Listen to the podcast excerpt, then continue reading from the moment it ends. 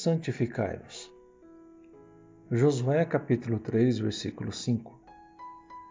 Disse Josué também ao povo: Santificai-vos, porque amanhã fará o Senhor maravilhas no meio de vós. O que é a santificação e por que devo me santificar? Antes de responder essas perguntas, vamos analisar o que lemos em Josué 3:5. O povo de Deus havia sido liberto das mãos do Egito por Deus através de Moisés, e com a promessa de irem até Canaã, a terra prometida por Deus. Entretanto, por terem duvidado de Deus, essa geração que saiu do Egito não entrou na terra prometida, a não ser Josué e Caleb. Uma outra geração que nasceu no deserto foi quem entrou na terra prometida.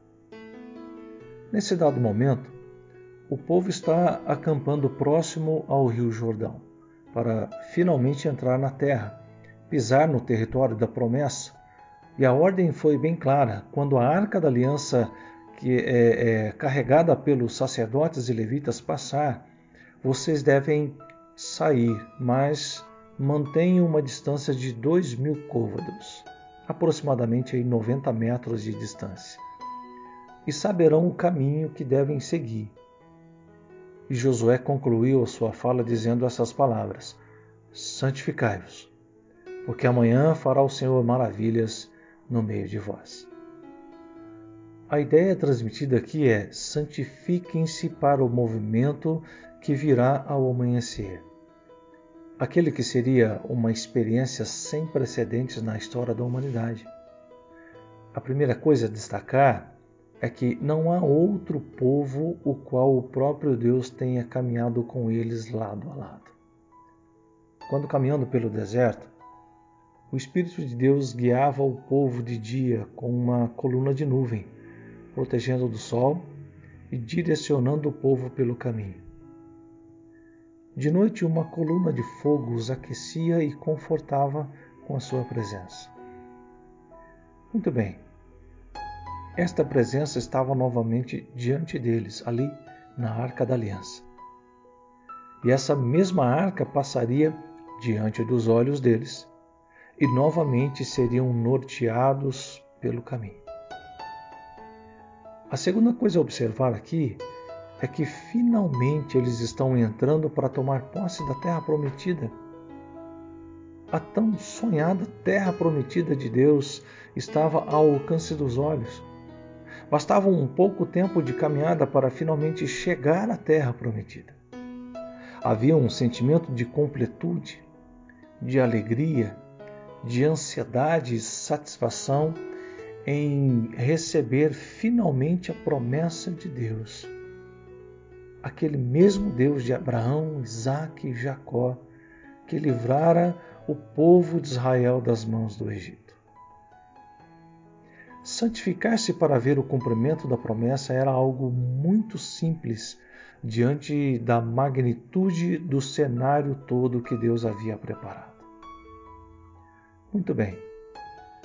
Santificar-se é o movimento de purificação do coração. É aquele momento em que nós tiramos da nossa mente tudo o que gera conflito entre o que eu quero e o que Deus quer de mim.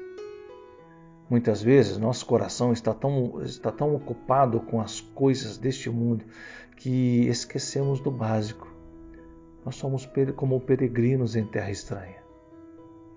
Primeira carta de Pedro, capítulo 2, versículo 11. Amados, peço-vos como a peregrinos e forasteiros que vos abstenhais das concupiscências carnais que combatem contra a alma. Abster-se é impedir a execução de alguma coisa. E aqui é exatamente isso: impedir que o pecado nos impeça de refletir a santidade. Impedir que as concupiscências carnais, ou seja, que o desejo maligno tome conta do nosso coração e da nossa mente, tirando de nós o foco do reino e colocando em nós mesmos. Pois a concupiscência tem apenas um aliado: Satanás, que quer roubar de nós a doce presença do Espírito Santo. Santificar-se é fazer morrer a nossa natureza terrena, como disse Paulo em Colossenses capítulo 3, versículo 5. Assim façam morrer tudo o que pertence à natureza terrena de vocês: imoralidade sexual, impureza, paixão, desejos maus e a ganância, que é a idolatria. Mais uma vez, o pecado tem uma única tarefa: satisfazer a nossa vontade carnal, que por sua, sua vez nos tira do alvo da soberana vocação em Cristo Jesus. Santificar-se é encher o coração com a palavra de Deus.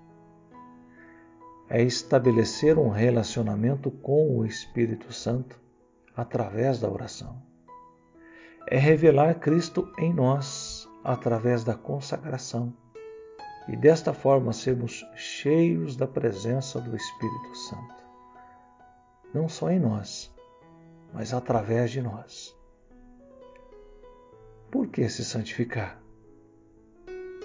O povo se santificou para ver a glória de Deus diante dos olhos deles, para tomar posse da promessa, para entrar na terra prometida, para ver a manifestação do poder e da graça de Deus diante dos olhos deles. Hoje temos o mesmo privilégio. Podemos ver a glória de Deus se manifestar. Afinal, a promessa de Deus se cumpriu em Jesus na cruz do Calvário, quando ele venceu a morte. A promessa se cumpriu quando o Espírito Santo foi derramado no Pentecostes.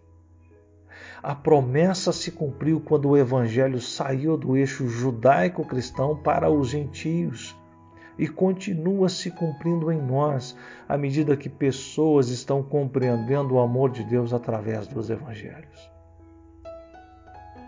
Diante do cenário mundial, o que vemos é um anunciar cada vez mais claro da volta de Jesus. O dia em que Cristo virá para resgatar a sua igreja, ou seja, aqueles que estiverem vivendo em santidade. Muito bem. Você acha que deve se santificar hoje? Eu não acho. Eu tenho certeza. Santifique-se, porque amanhã o Senhor fará maravilha no seu coração. Que Deus te ilumine, te dê graça entendimento. Abra os seus olhos espirituais para você, para que você veja o quão maravilhoso é o Deus a quem servimos. E ele está vindo para nos buscar. Louvado seja o Senhor Jesus em sua vida. Que Deus te abençoe.